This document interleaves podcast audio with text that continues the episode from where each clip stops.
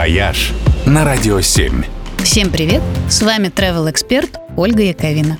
В феврале на Байкале начинается новый высокий сезон.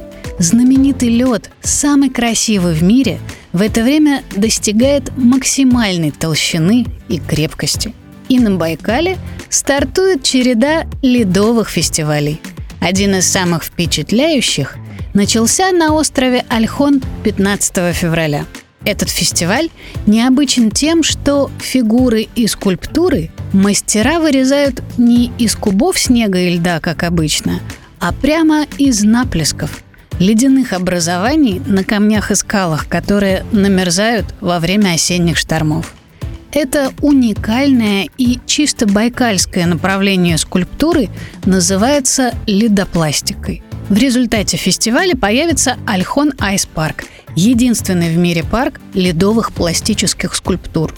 Их галерея протянется на целый километр от Хужирского порта до скалы Шаманка. И гулять по ней можно будет до самого марта.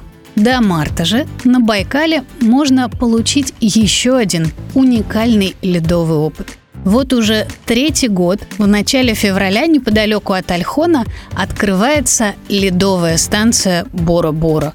Это аналог полярной станции Борнео, которая весь апрель дрейфует неподалеку от Северного полюса. На Байкальской станции тоже есть теплые жилые модули, которые стоят прямо на льду. И в одном из них действует уникальный ресторан сибирской кухни, открытый для туристов. Еще для гостей станции устраивают всякие специальные развлечения.